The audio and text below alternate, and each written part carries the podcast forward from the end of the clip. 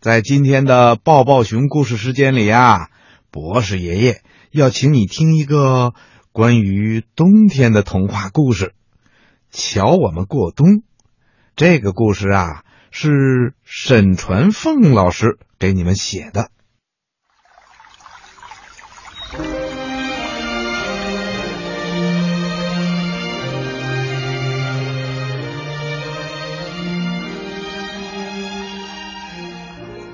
冬天到了，河水越来越凉了。小鲤鱼依偎在妈妈的身边，无力的摇了摇红尾巴，忧愁的说：“妈妈，冬天来了，再不想办法，我们会冻坏的。”鲤鱼妈妈吐了一串水泡，安慰他说：“放心吧，孩子。”冬天到了，水面上结起厚厚的冰，这冰啊像棉被，隔绝了外面的冷空气，冰下面呐就不那么冷了。再说，我们是冷血变温动物，温度低，我们的体温也会变低，所以呀就不会被冻坏的。小鲤鱼听了以后，又惊又喜的问：“妈妈，这是真的吗？”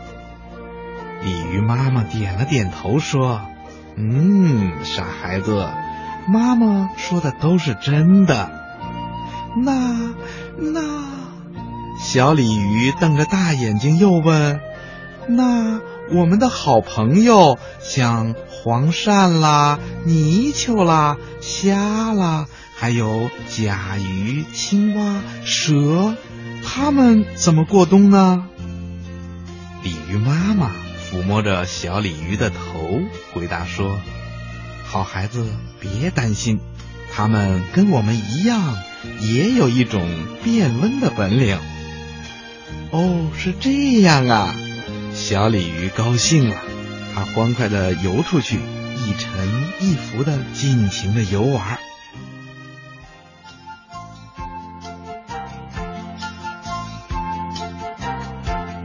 着玩着，猛然他看见一只小野兔蹦蹦跳跳的在河边吃草。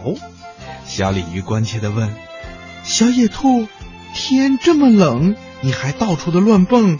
你瞧人家小黑熊，早就睡大觉去了，你为什么不去冬眠呢？”小野兔摆了摆长耳朵说：“小鲤鱼，我可不像你们变温动物那样。”也不像小黑熊那样整天整夜的睡懒觉。不等小野兔说完，小鲤鱼啊就焦急的问：“你们都是兽类，可怎么不一样的过冬呢？”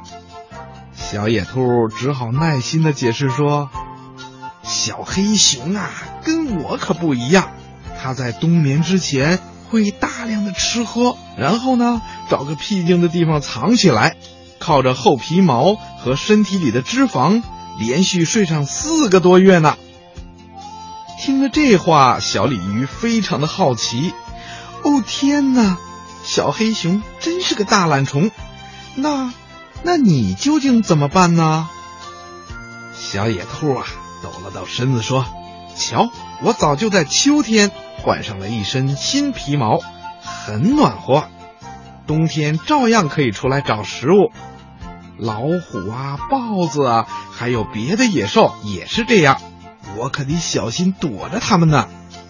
说完，小野兔啊举起了前爪，说了声拜拜，就蹦蹦跳跳的跑远了。小鲤鱼摆了摆尾巴，转了个方向，正准备往家里游呢。忽然呐，他听到了一阵喊声：“小鲤鱼，等一等，我我。”小鲤鱼停下来一看，原来呀是一只小喜鹊，它落在岸边的一棵柳树上，正在那儿发愁呢。小鲤鱼轻声的问：“小喜鹊，你这是怎么了？”小喜鹊飞到水边说：“我在外婆家玩了一段时间，刚回来，可我的伙伴们都不见了，连妈妈也不见了。”说着呀，小喜鹊就要哭了。小鲤鱼仔细的一看，可不是嘛，周围怎么这么静啊？河边的林子里，往日那么多的鸟，这会儿啊，都飞到哪儿去了呢？小鲤鱼正不知道说什么好，只听喳喳喳、喳喳喳的一阵叫声，紧接着一只鸟飞落下来。小喜鹊转身一看，哇，正是妈妈！小喜鹊赶快飞过去，委屈的说：“妈妈，你去哪儿了？还有我那么多的好伙伴，他们怎么都不见了？”喜鹊妈妈丢下嘴里的一团棉絮，看着小喜鹊和小鲤鱼，慢慢的说：“天冷了，我们鸟儿啊也要过冬了。像小燕子、杜鹃、黄鹂等等候鸟啊，它们早就飞到南方去了，因为这时候南方的天气很温暖，虫子又多。”它们在那儿可以快活的生活。妈妈，那我们也赶快去吧。小喜鹊羡慕的说。妈妈笑了笑说：“傻孩子，我们是留鸟，不像候鸟那样一到冬天呐就飞到南方去。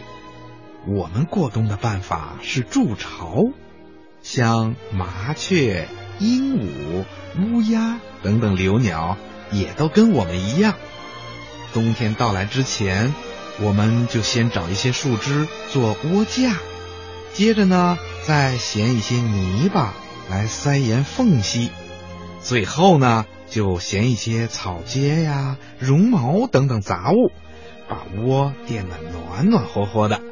我们呢，就在窝里过冬。来年的春天，鸟妈妈们还得在这些窝里生蛋、哺育小弟弟、小妹妹呢。小鲤鱼听了以后插话说：“嗯，喜鹊阿姨，我现在知道了，你叼这些棉絮来干什么了？原来呀，你是在做窝呢。”喜鹊妈妈高兴的点了点头，说：“是的，窝快做完了。”小喜鹊扇着翅膀说：“妈妈，我也帮你去做窝。”小鲤鱼再见。小喜鹊跟着妈妈飞走了。小鲤鱼一面快活的往回游，一面自豪的在心里想：“瞧瞧我们动物，过冬多有办法呀！”